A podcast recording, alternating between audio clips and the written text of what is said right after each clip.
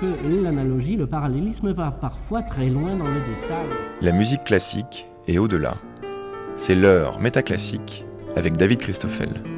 Lorsqu'on voit des brebis, des vaches ou des chèvres évoluer dans des prés, ou même lorsqu'on pénètre dans une étable ou une écurie, ce qui s'impose en premier, ce n'est pas un fantasme de domination ou de maîtrise, et ce n'est pas non plus une donnée économique ou une strate technique. Il y a toujours, suspendu comme une rêverie peut-être, mais qui ferait partie intégrante de la manne, la sensation d'un accord, d'une possibilité paisible, d'un sursaut alangui du monde en lui-même aussi longtemps qu'à l'animal est accordée la présence dans le paysage, s'entend encore un chantonnement, une possibilité de fuite. Et j'entends ici précisément un chant pour les bœufs de labour, chanté sur une feuille d'arbre pliée dans la bouche, chant de la campagne d'autrefois entendu un jour à la radio, et qui semblait venir à la fois du fond des âges et de la haie d'à côté, sombre et proche. Ces deux phrases, extraites du livre Le versant animal de Jean-Christophe Bailly, parle de la place qu'on accorde aux animaux, suppose que cette place se joue déjà dans l'attitude que l'on prend à la rencontre des animaux qui peuplent le monde. Le chantonnement est comme une manière d'accueillir l'animal, une façon de s'énoncer qui tient par sa présence, et cela pourrait en dire long sur le phrasé qui pourrait tenir en commun la musique et la pensée. Le phrasé qui ferait le lien entre l'humain, l'animal, une certaine manière d'entendre la musique et de s'insuffler dedans de phrase en phrase, vient alors l'envie de relire tous les livres de Jean-Christophe Bailly, d'y chercher là où la musique se faufile et d'inviter Jean-Christophe Bailly à en parler pendant une heure dans Métaclassique.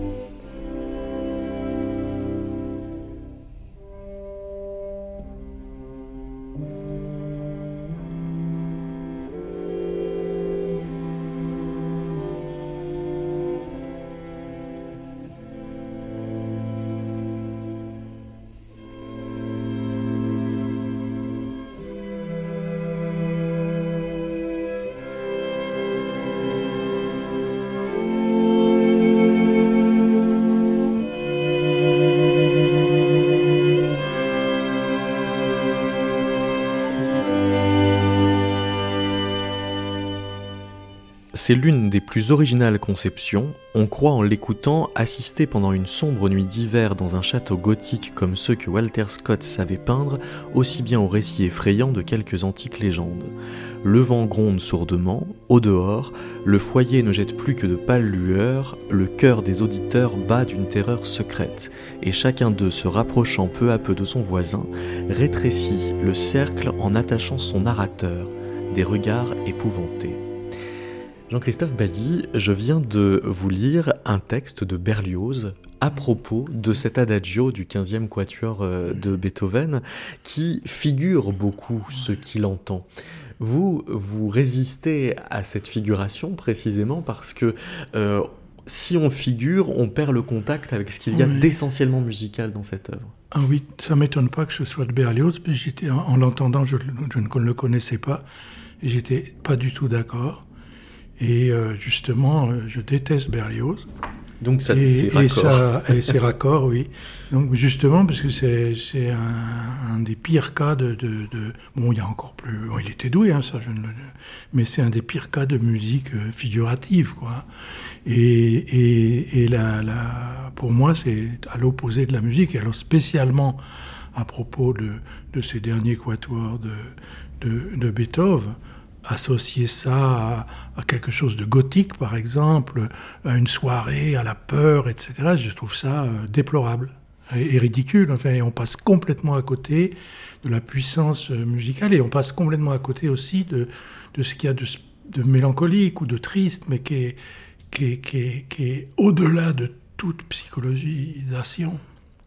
Parce que euh, vous écrivez à propos de Squatior qu'il s'y donne à entendre euh, ce qu'il faudra cerner via là aussi un retour, une convalescence, le champ même de l'élongation de la césure. Quelle césure on doit entendre? Ben Là, c'était parce que j'écrivais ça dans le cadre d'un essai sur Philippe Lacoulabart, qui a énormément réfléchi euh, sur la césure, a transformé même la notion de césure, la notion rythmique de césure, en une sorte de concept, c'est-à-dire en faisant de l'interruption de la phrase, qu'il s'agisse de la phrase orale ou de la phrase écrite ou de la phrase musicale, en faisant de l'interruption à la fois euh, le coma, la syncope et la possibilité du recommencement. C'est ce qu'elle est d'ailleurs. Mais en réfléchissant, en réfléchissant là-dessus, on a l'impression que, que, justement, euh, le, phrasé, si on peut dire, de la cavatine et des, derniers ça vaudrait aussi, bien que le piano ponctue beaucoup plus, évidemment, ça vaudrait aussi pour les dernières sonates. Enfin, dans le dernier Beethoven, il y a vraiment quelque chose, quelque chose de, de cet ordre, c'est-à-dire quelque chose qui habite la césure, qui habite l'interruption, ou qui habite à la fois et simultanément la fin et le recommencement.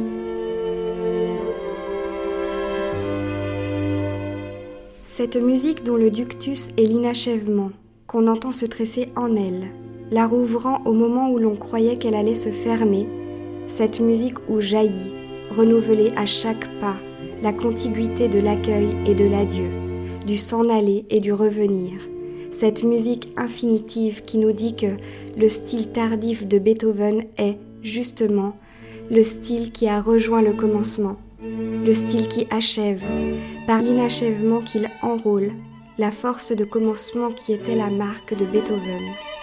Et c'est ce qui en fait que c'est aussi une musique sur la musique. C'est pour ça qu'elle est essentielle, parce qu'elle dit ce qu'elle, ce qu'elle porte. C'est une musique sur la possibilité de la musique, c'est une musique qui retrouve la musique. Hein. Euh, le fameux titre, euh, le chant de remerciement d'un convalescent à la divinité, hein, qui est un, titre donné par Beethoven à un, mouvement, je crois. Ah, au mouvement de, à la cavatine. À la cavatine, oui, oui. et c'est vraiment ça. Et la notion de convalescence, elle est, elle est, elle est très importante. Elle a été travaillée aussi par Benjamin, enfin, je me souviens. Et c'est vraiment euh, à la fois retrouver tout en essayant aussi, en essayant pas, ça vient d'une certaine manière naturellement, en conservant quelque chose de l'état dont on revient. Voilà, donc c'est une absolue ouverture, et le contraire d'une ouverture, disons, tonitruante. Mais il y, a un paradoxe à pouvoir affirmer des choses aussi absolues précisément sur une page particulière et qui plus est sur un enregistrement, puisque euh, Philippe euh, Lacoulabart et euh, par suite vous-même focalisez ces, ces, considérations sur les derniers quatuors interprétés tels qu'on vient d'entendre par le quatuor Veil. Oui, parce qu'il peut être joué autrement.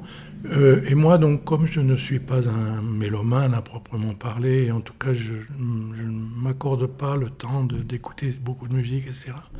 À chaque fois que j'ai écouté d'autres versions euh, que celle du Quatuor Veig, j'ai toujours été un peu euh, euh, dépaysé, mais dans le mauvais sens du mot.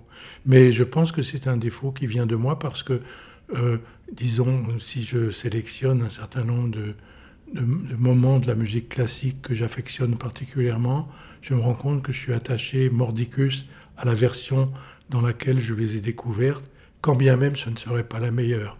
Par exemple, pour euh, euh, l'air de la Reine de la Nuit, je ne peux pas décrocher de Lucia Pope dans Klemperer, ou pour, euh, tout à fait à l'opposé, les, les, les, Gnossiennes d'Eric Satie. Pour moi, c'est la bande, la bande originale du film Le Feu Follet de Louis Malle, par un pianiste qui s'appelle Claude Elfer, je crois. Claude Alfer, absolument. Euh, mais alors, ça veut dire que, euh, au-delà de l'attachement subjectif que vous avez à la version du Quatuor Veg, mm. il doit quand même y avoir dedans quelque chose de plus précis quant à euh, cette conception de l'interruption ou, de la césure. Dire que les autres interprétations manquent cette ambiguïté d'une interruption qui est aussi une occasion de recommencement. Mais je sais pas, en tout cas, il me semble que l'interprétation du Quatuor Veg elle donne la sensation à celui qui l'écoute que, que, au lieu d'exécuter un morceau, il l'explore, il le découvre. Et ça, je crois que c'est le, le, plus, le plus grand art. Et, et alors, il y a, y a, une lenteur, une lenteur extraordinaire. J'ai eu cette sensation aussi avec, je crois, Richter dans la dernière sonate de piano de Schubert qui, je crois qu'il l'a fait durer 3, 4, 5 minutes de plus que tout le monde. Et c'était ça, je je la connaissais, mais je j'ai été très content quand Klaus Michael Gruber l'avait, la passait à la fin d'un spectacle qui, euh, était La mort d'Empédocle d'après Hölderlin. Et à, la fin, les acteurs ne venaient pas saluer et il y avait la sonate de Schubert qui passait infiniment presque. C'était magnifique.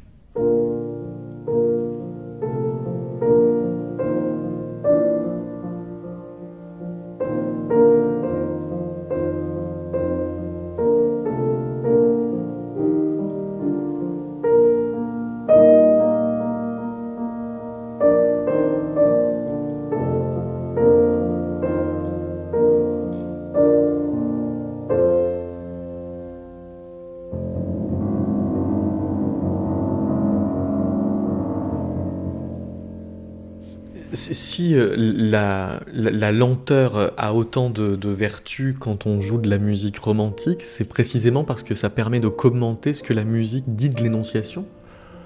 Euh, Alors, je, je, pense que il, serait très mauvais d'avoir euh, un rapport systématique. Un, rapport systématique. Euh, il y a, il y a des, des, des, choses qui sont presto ou prestissimo, même qui, qui correspondent tout à fait, qui sont tout à fait justes, euh, etc. Et puis si on prend une autre musique que j'écoutais beaucoup, euh, dans la musique baroque, il y a, tout un, clavier infini de vitesse, mais euh, il y, a des rapidités qui sont formidables. Donc je ne serais pas, disons, un, partisan de la lenteur absolue, ou, même partisan de dire que le lento ou le, très très lent comme ça permet de une approche plus fine, mais dans le cas, de, dans, dans le cas précis, de, au moins de ce qu'on vient d'évoquer, c'est-à-dire Schubert, la, dernière sonate, Schubert qui m'agace justement par un côté euh, virtuose, très sautant, là pas du tout. Et, et, euh, et, et là, je pense qu'il y a, il y a une, comment dirais-je, une une parfaite euh, adhérence entre, entre la, vitesse euh, élue et, la, et ce que la musique ouvre, c'est-à-dire le mouvement, le mouvement, la façon dont la musique s'ouvre dans l'espace. Euh, il, a, il a parfois un ralenti, parfois une accélération, enfin, mais, mais, il faut trouver le, le, le, juste tempo. Et pour moi, l'interprétation vague, elle est, au plus juste pour, le, pour ce, cette cavatine.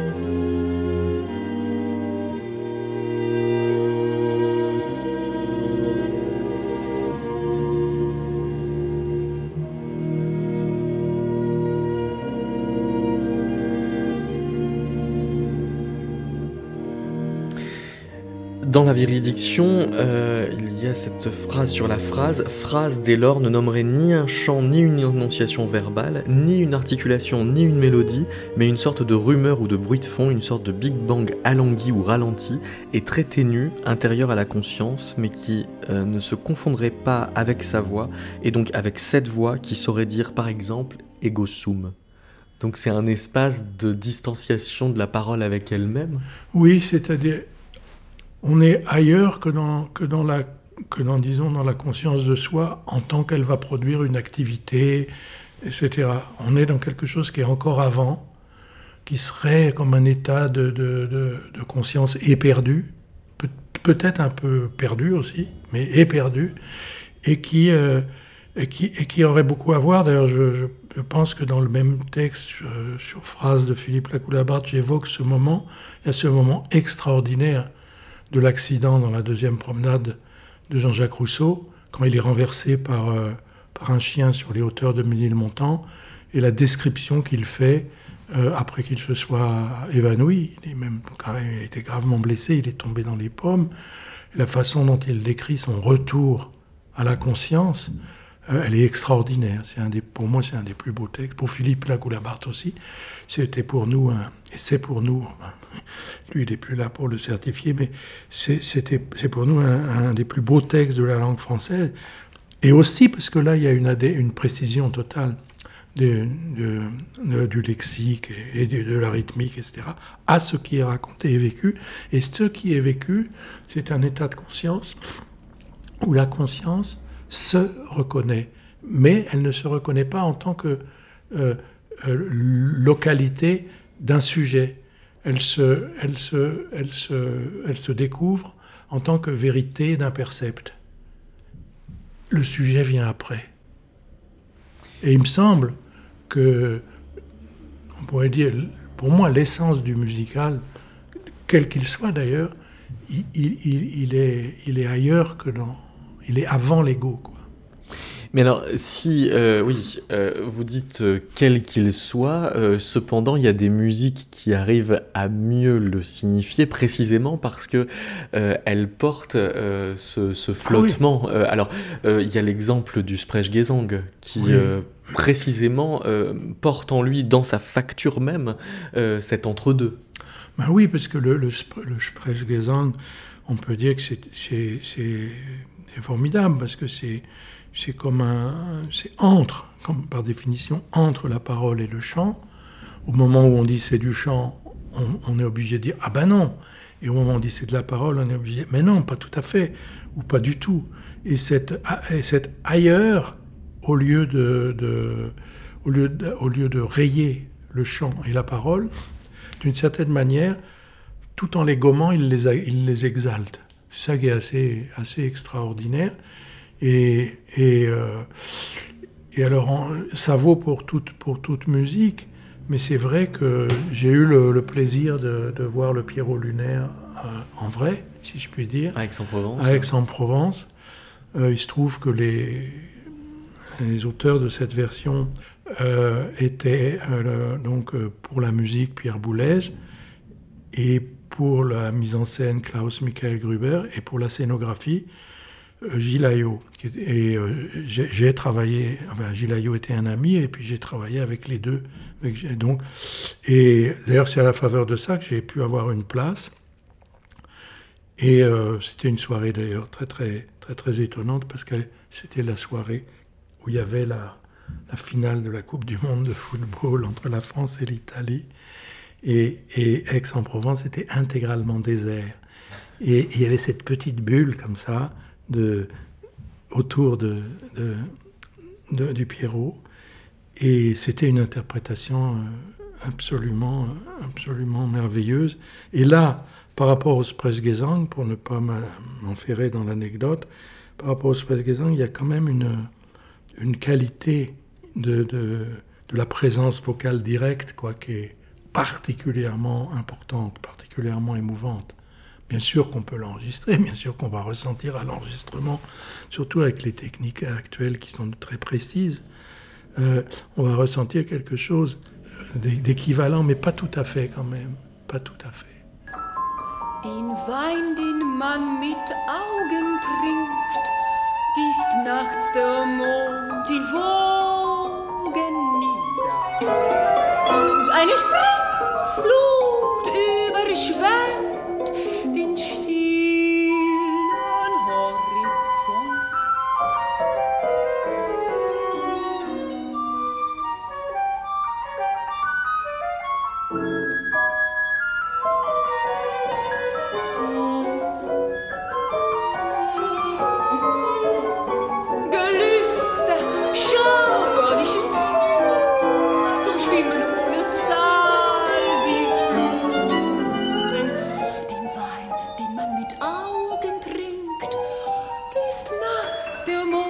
In Wogen nieder. Der Dichter, den die Andacht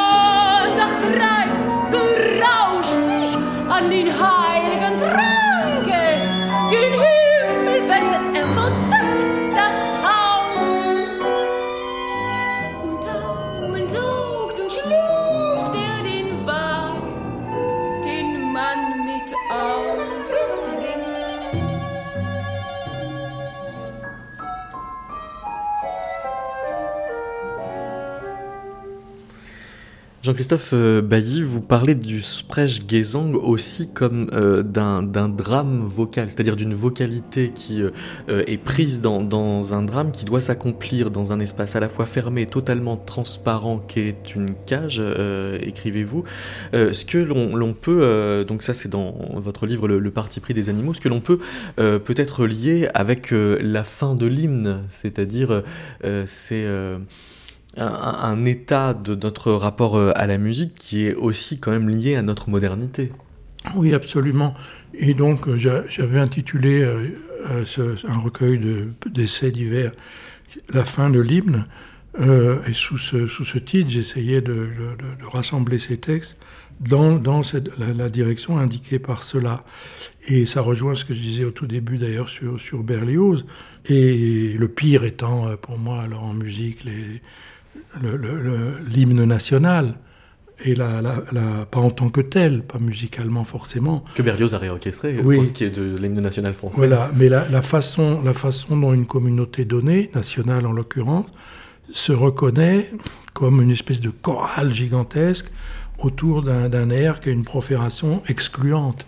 Et donc on est, on est à l'opposé de ce que la musique est pour moi, c'est-à-dire au, au départ presque rien, c'est-à-dire euh, le, chantonnement, le, murmure, le chuchotement, et quelque chose qui est euh, ce que ce qu'on essaie de dire avant, c'est-à-dire non pas, oui, cette forme de, conscience naissante, alors que là, on est dans la leçon administrée, et il y a quelque chose de, terrible avec cette histoire. Et donc, le, le schème de la fin de l'hymne, que j'applique plutôt à la littérature en ce qui me concerne, mais, mais évidemment qu'il vaut, vaut doublement, doublement pour la musique. Et au lieu que la fin de l'hymne soit euh, euh, une fin, disons, triste, un adieu, un deuil, au contraire, là, il n'y a pas de travail de deuil à faire. Il y a, y a pour moi une, se produit à partir de ce moment-là euh, quelque chose qu'on peut appeler la modernité et qui devient véritablement tout ce qui peut se dire, s'exécuter, s'inventer, même pas au-delà de l'hymne, hors de l'hymne, Mais il y a quelque chose alors euh, de hors quasi- de l'hymnique, plus exactement. Oui. Euh, mais donc difficile à identifier, euh, voire impossible à désigner. Vous citez Adorno, tout événement musical est seul avec soi-même. Oui. Euh, oui, je, pense ça. Mais euh, excusez-moi, mais moi je suis assez euh, en musique ignorant, etc. Donc c'est toujours assez simple ce que je veux dire. Pour- Donc par exemple, je l'ai évoqué, je sais plus où et quand, mais par exemple, une de mes plus grandes émotions musicales, c'était, je me promenais dans une petite ville de Grèce qui se trouve être la capitale des Cyclades, qui s'appelle Hermopolis, qui est une ville assez belle du 19e siècle, en fait, qui a servi de, provisoirement de capitale à la Grèce à l'époque de la domination turque. Et euh, Donc c'est une ville petite, un petit port, mais qui a les, disons des traits urbains assez, assez affirmés, comme ça, avec une grande place, une école. Et il y avait, en me promenant dans les rues, j'ai vu qu'il y avait, je l'ai vu après avoir été alerté par un, un son, j'ai vu qu'il y avait un conservatoire. Et j'étais dans ces rues à l'heure des chiens et des Français, comme on dit en Italie du Sud, c'est-à-dire à, l'heure de la sieste, quand il fait bien chaud l'été, etc. Et j'entends du piano. Alors certes, c'était sans doute pas la plus belle version, je ne sais plus qu'est-ce que c'était, disons une musique romantique X, que je... mais ça m'est apparu comme la magie absolue du musical. Alors évidemment, c'est un événement, mais euh, ça veut dire que l'événement, l'événement musical, c'est aussi ça pour moi, c'est-à-dire euh, une, façon d'advenir, une façon d'advenir, d'éclater, euh, d'éclater dans l'espace comme une source qui permet d'identifier l'espace dans lequel elle, s'ouvre, dans lequel elle retentit. Et ça peut valoir pour des choses musicales. Alors, absolument euh, différentes les unes des autres, et notamment pour des, des, musiques non écrites, des choses comme ça, enfin des berceuses africaines, euh, comme ça. Et, quand cette dimension est totalement, totalement abandonnée, totalement perdue, euh, j'ai du mal. Et par exemple, à titre personnel, j'écoute pratiquement jamais de musique symphonique du 19e siècle. Elle me, elle me fait pratiquement peur. Oui, alors ça, on va euh, en, reparler dans un instant. D'abord, euh, revenir sur euh, ce, mode d'approche de, la musique que vous évoquez aussi dans le dépaysement, dont je vous propose d'écouter un extrait lu par Anna Caro. De la station Cachan, j'ai donc tenté de suivre la voie du chemin de fer, aujourd'hui RER, e en remontant vers le nord, vers Paris, passant parfois par des points repérés en d'autres circonstances. Visite à tel atelier, tentative pour retrouver la maison de Satie, parce qu'il semble que sa musique pour piano, à la fois frêle et décisive, est bien trouvée là, à Arcueil, l'espace premier où elle a retenti, telle une sorte de trille distendue, exténuée, d'une infinie tristesse. Parfois, au contraire, à la faveur d'un crochet, explorant une rue nouvelle.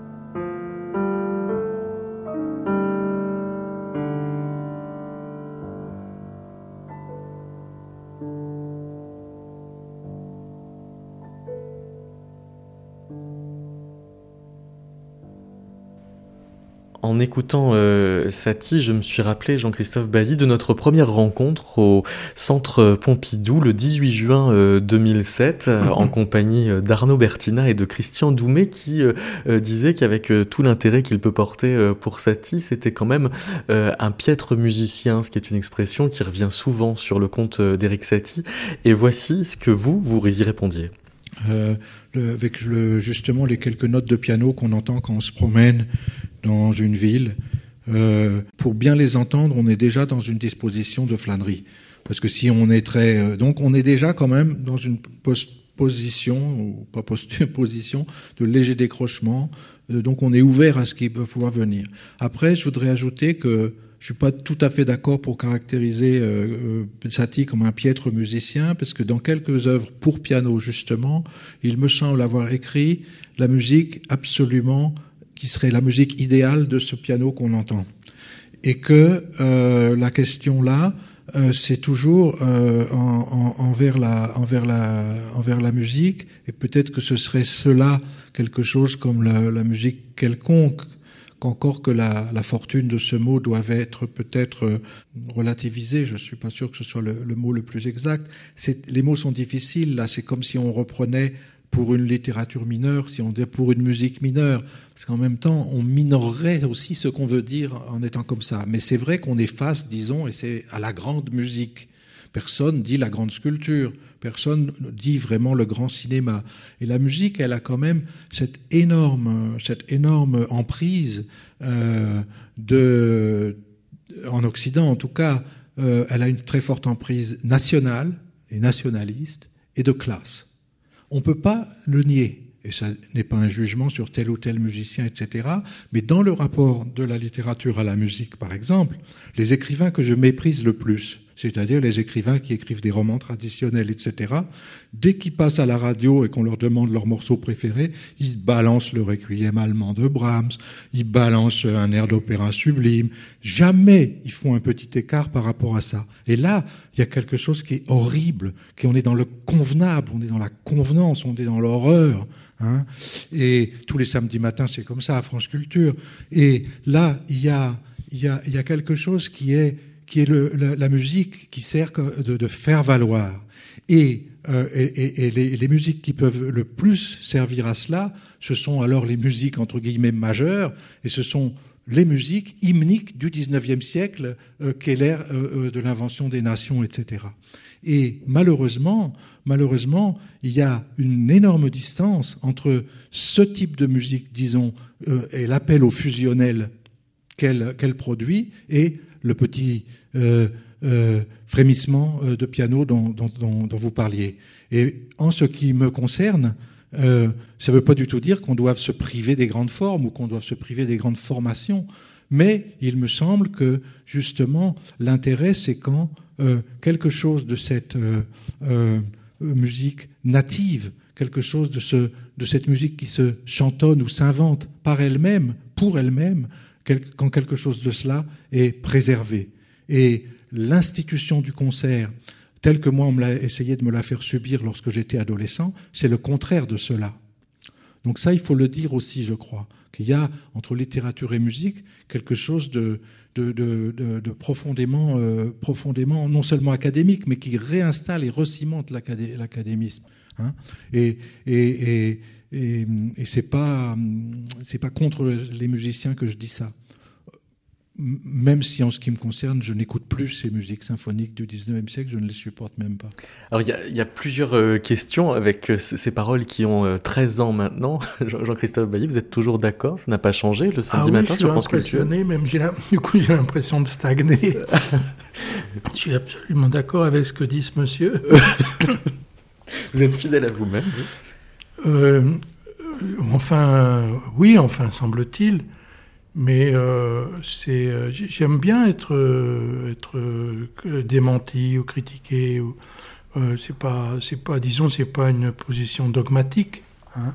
Est-ce que euh, quand, quand euh, vous dites que vous êtes ignorant en musique, ignorant techniquement, euh, c'est prescripteur du fait que vous perceviez de la profération excluante dans la musique symphonique du 19e siècle? Non, Non. pas de lien avec à ça, non. D'accord. Non, à partir du moment où, quand je dis je suis ignorant, je, je, je, je ne sais absolument pas lire une partition.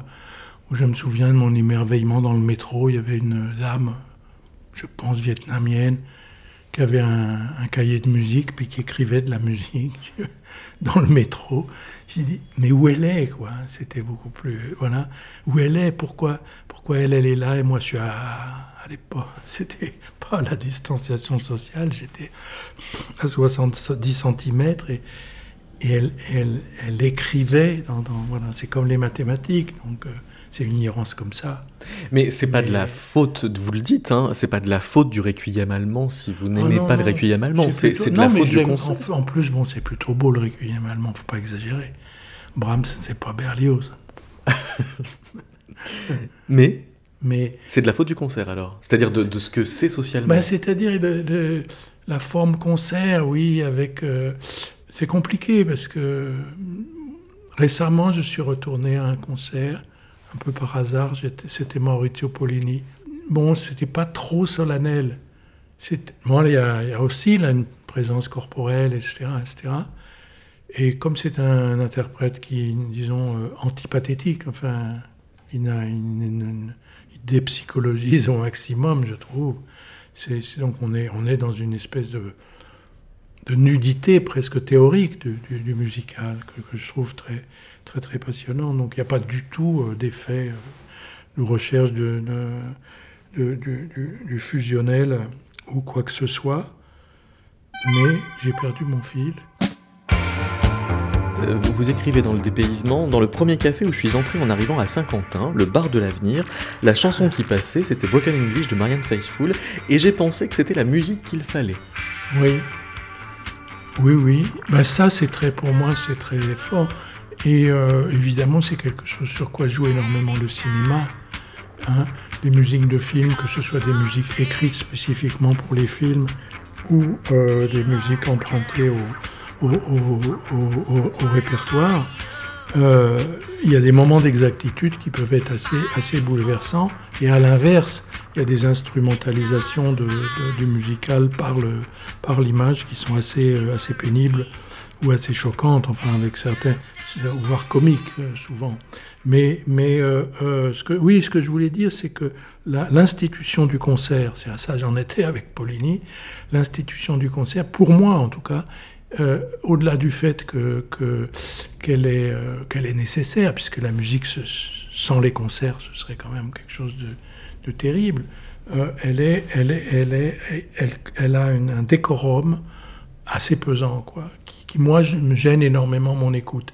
Et dans le fameux euh, dialogue entre, euh, on en parlait justement avec Philippe Lacoulabart, dans le fameux dialogue entre euh, Glenn Gould et euh, Yehudi Menuhin, et Yehudi Menuhin, je serais quand même plutôt du Côté Glenn Gould. Du côté de Glenn Gould. Qui oui. finit par ne plus donner de concert. Et, et- oui, et il dit, avec ces appareils qu'on a maintenant, c'est formidable, on peut être seul avec, il dit pas, n'emploie pas la phrase d'Adorno, mais on peut être seul à seul avec la, avec l'événement musical. Tandis que tout ce bruissement social, et c'est vrai que dans, dans le cas de l'opéra, par exemple, c'est, terrible, quoi. La façon dont une société bourgeoise, quand même, vu le prix des places, euh, c'est un rite narcissique de classe qui est quand même horrible, quoi. C'est c'est- quand je dis ça, c'est terrible parce que c'est pas du tout contre la forme opéra qui est euh, extraordinaire. Hmm. Voici une question qui vous est adressée euh, par Omer Corlet. Jean-Christophe Bailly, j'associe toujours, ben, dans, dans mon histoire, à la nuit étoilée des Céphéides.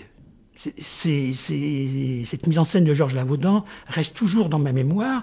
Et puis l'autre élément qui, m'a marqué, c'est les éditions euh, Bourgois et votre anthologie euh, de la littérature romantique. On, ne la connaissait pas, on en connaissait très peu de textes, et vous aviez rassemblé une anthologie, cette anthologie qui existe toujours, était pour moi une référence, a été u- une ouverture très importante.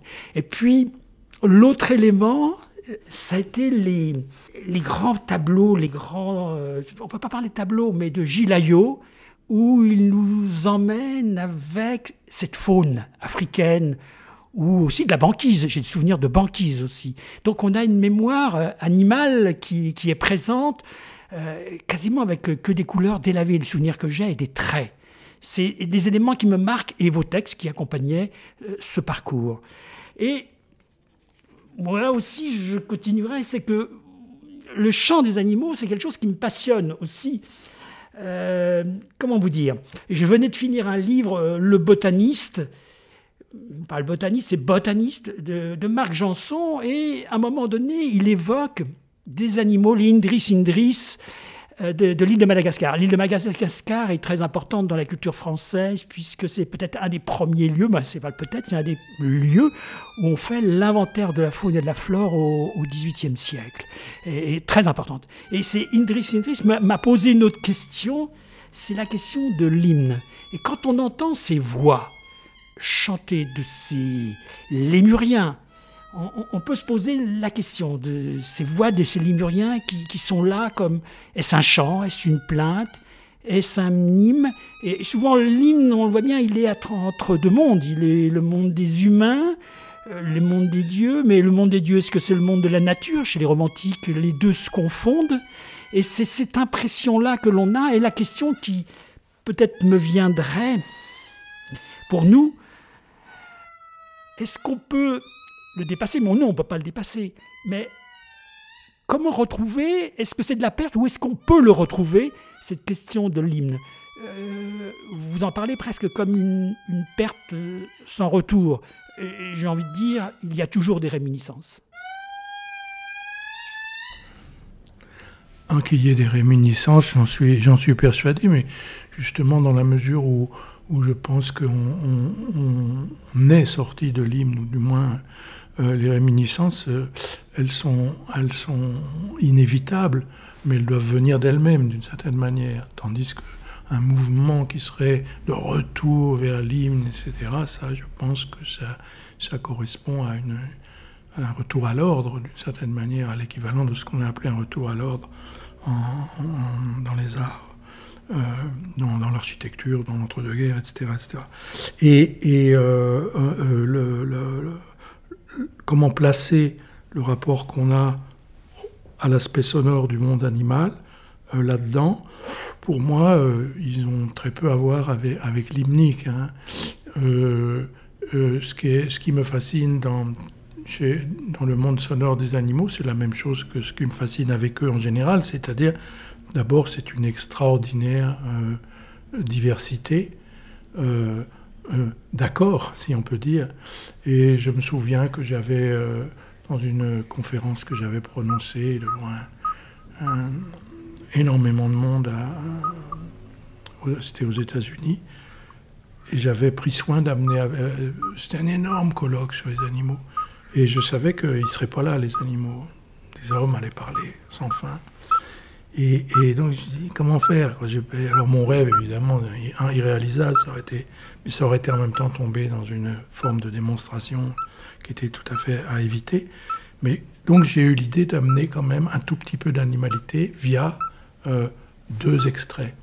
Et c'était euh, d'une part le, chant des crapauds accoucheurs, Alites obstetricans, qui est un chant perlé magnifique, euh, comme ça euh, en fait, c'est les, mâles qui, poussent ce petit chant, c'est beaucoup dire, en fait, cette ponctuation sonore qui a une délicatesse incroyable et qui est très perceptible dans le paysage et qui, qui crée des, bon, je crois que j'emploie l'expression, une espèce d'acupuncture sonore de l'espace, d'une part, et d'autre part, alors quelque chose qui, est, qui serait hyper hymnique si on veut, mais je ne suis pas sûr, qui est euh, le cri matinal des gibbons siamang.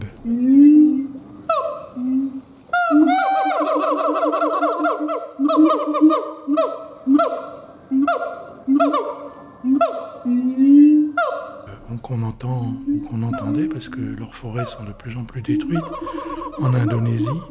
Mais euh, il y en a, on peut les écouter euh, en France, il y en a dans certains zoos, notamment aux, zoos euh, assez formidables de Douai-la-Fontaine, près de Saumur. Et là, c'est, euh, et on les entend à 6 km. Et c'est une, une démonstration sonore d'une puissance extraordinaire. Les éthologues, les savants n'ont pas encore exactement compris quelle était sa fonction. Mais disons que ce qu'on peut percevoir, en fait, c'est une fonction déclarative. On est là. On est là. Hein, avec une puissance et une joie. Une joie de, d'effectuer cette puissance du je suis là, du on est là. Et c'est, euh, c'est assez épatant, quoi. Mais on était à deux, à, deux euh, opposés, d'une certaine manière. Le perlé infinitésimal et puis le, l'amplitude d'un quasi, quasi orchestral. Et les animaux, entre les deux, sont, sont capables d'à peu près tout, avec la particularité quand même des oiseaux qui chantent. Voilà. Et puis d'autres particularités qui, qui seraient celles des, par exemple, c'est connu, le chant des baleines, etc. Mais c'est vrai que ça ouvre une dimension dans le sonore qui est euh, extraordinairement fascinante. D'une part, à cause du fait qu'il s'agit euh, d'ultra ou d'infrasons, et d'autre part aussi, puisque ça permet à ces existences sonores des voyages extrêmement longs, c'est-à-dire sur des dizaines, même des centaines de kilomètres. Et là, on entre en quelque chose qui est, euh, qui est tout à fait passionnant, quoi, sur un plan même théorique, on peut dire. Donc les animaux, comme pour le reste, enfin, ils agrandissent, ils agrandissent notre, notre compréhension, notre appréhension de, du sonore. Voici un extrait de votre texte, Le paysage retentit, la forme du paysage en tant que musique. Les crapauds accoucheurs émettent tout au long du printemps de petites notes flûtées de faible intensité mais extrêmement distinctes.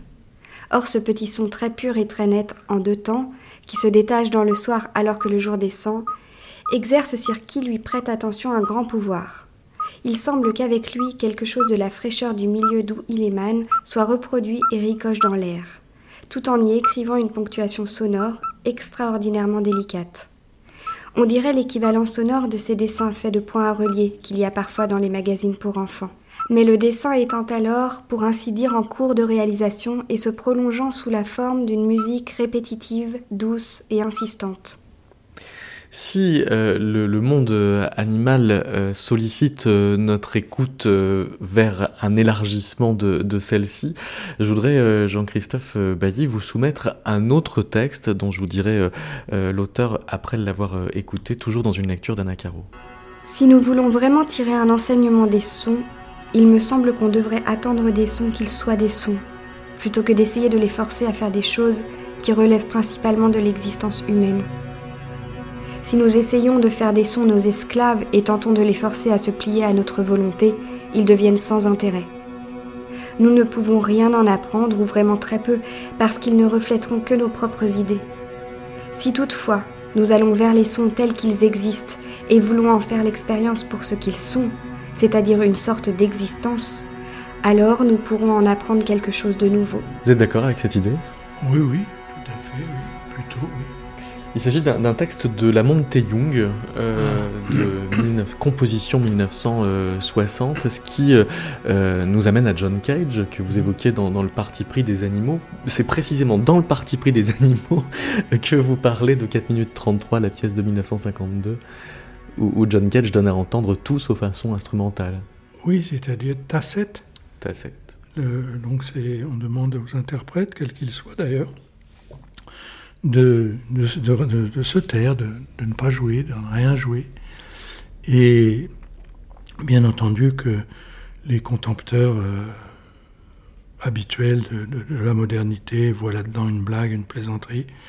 Or, pas du tout ce que, ce que euh, John Cage a essayé de caractériser par euh, ce, ce, 4 minutes 33, c'est l'impossibilité dans laquelle nous sommes d'avoir une expérience complète du silence. C'est-à-dire le silence n'est jamais absolu.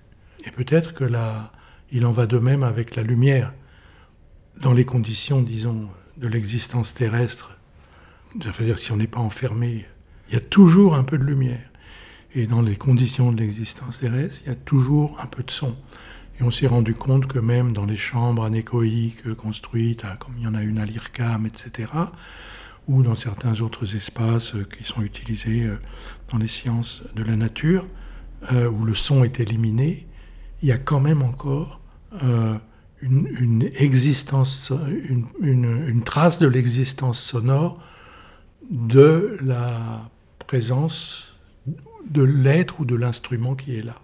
C'est-à-dire que en faisant bouger l'espace, même sans faire de bruit, on crée quelque chose dans l'espace qui anéantit son immobilité totale et anéantit son silence euh, total. Donc le silence est toujours, bon bien sûr qu'il y a des qualités de silence énormes, mais il est, c'est une ça caractérise comme idée, il est toujours euh, tendanciellement virtuel, voilà, et, et comme l'immobilité.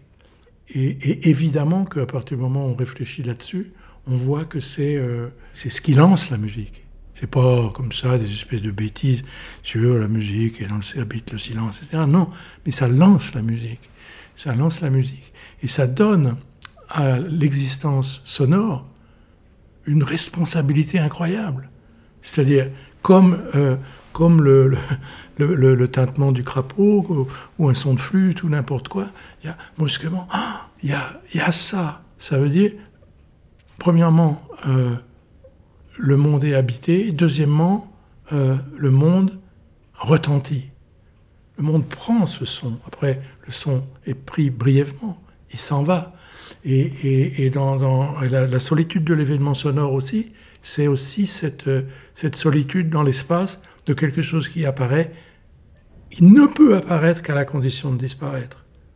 Et ça, c'est bouleversant en soi.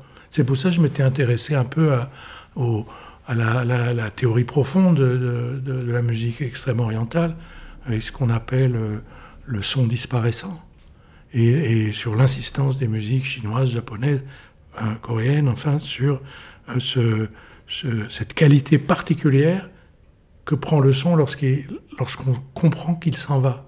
C'est-à-dire qu'il est davantage encore lui-même, il est au plus près de ce qu'il a été lorsqu'on sent qu'on va le perdre, qu'il s'en va. Et, c'est extraordinaire, le son, euh, si ponctuel qu'il soit, il est toujours, un, toujours un petit comma, une petite virgule disparaissante. Et, et, articuler entre elles des virgules disparaissantes pour produire l'apparition musicale, quoi, c'est, c'est assez merveilleux. C'est ce que l'homme a fait de moins pire, je crois. Parce que l'étape avant 4 minutes 33 de août 1952 pour, euh, pour Cage, l'étape antérieure, c'est le 1er janvier 1952 quand David Tudor crée les musiques of Changes, euh, des musiques qui sont créées par euh, l'aléatoire. En fait, créer de la musique par le hasard, c'est précisément céder à l'écouter du point de vue de l'avènement du sonore. Oui, absolument. Bah, les, euh, à un moment, j'écoutais énormément ça. J'avais un beau disque de, piano préparé, comme on dit là. Euh, et, c'est vrai qu'il y a, euh, qu'il y a une, une, quelque chose de très très particulier dans, ces, dans cette façon d'obtenir, d'obtenir de la musique. Et on obtient quelque chose. Et, et en fait, j'ai essayé d'expliquer ça, je crois, c'est-à-dire euh, qu'on on, travaille du côté de, l'écho. C'est-à-dire que le son qu'on produit, il est déjà un écho. Et à mon avis, ça c'est toute une, chose euh, qui, a à voir aussi avec, euh, avec ce qu'on peut, qu'on peut dire et, penser du langage en général, y compris à ce moment-là le langage musical, l'expression qui, qui, est très lourde, qui pose énormément de problèmes. Enfin bon, on peut l'utiliser pour aller vite. Et, et de, ce côté-là, il y aurait, euh, il y aurait toute une, toute une, une, une, direction de réflexion, euh, de réflexion à avoir. Merci beaucoup, Jean-Christophe Badi. Merci à vous.